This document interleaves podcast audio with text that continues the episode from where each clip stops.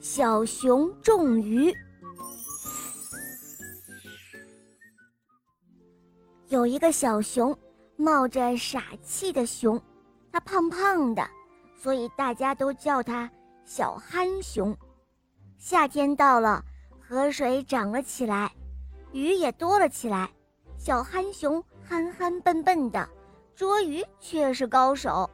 只见他胖乎乎的手一拍。一条大鱼就像长了翅膀一样飞到了岸上，嗯，鱼真是太好吃了。吃饱了之后，小憨熊就用几条大鱼做枕头，然后打着呼噜噜就睡着了。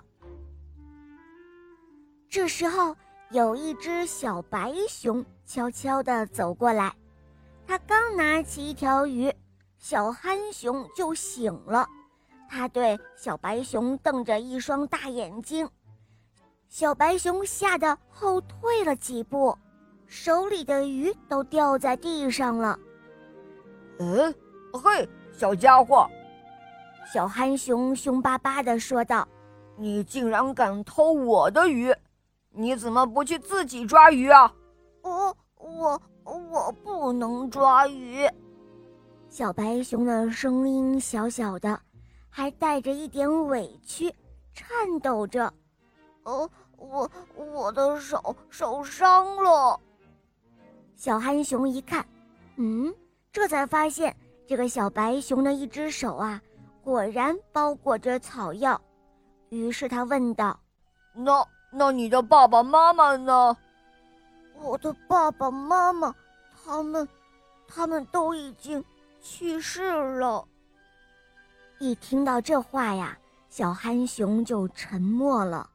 他半晌抬起头说道：“你别难过了，以后呢，你跟我一起捉鱼吃吧。”于是啊，就从这天开始，小憨熊就有了一个小伙伴，那就是小白熊。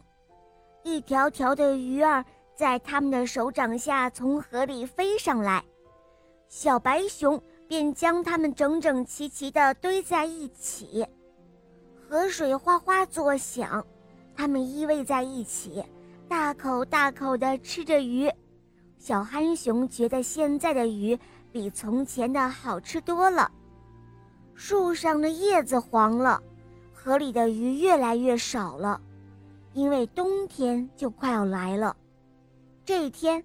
小憨熊对小白熊说：“我要走了，以后你就要靠自己了。这个冬天肯定很冷，我在那边的大树下种了很多鱼，你饿得受不了的时候，就将它们挖出来吃了吧。”可是小白熊却在心里偷偷地笑了起来。“哦，种鱼，呵呵。”这不是笑话吗？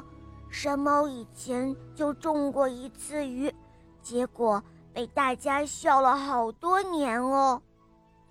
不过小白熊还是点了点头，他看着小憨熊慢慢的走远了。嗯，这个冬天果然很冷啊，厚厚的大雪淹没了一切，储存的食物很快就吃光了。小白熊躲在树洞里，肚子饿得咕噜噜的响个不停，压根儿就没法去冬眠。哦，对了，小憨熊在那边种了好多鱼。小白熊带着一丝希望来到了那棵大树下，他将厚厚的积雪刨开，哇，下面是一块大石板，又将大石板搬开。下面是一个小小的水池，里面有许多许多的鱼正在游来游去。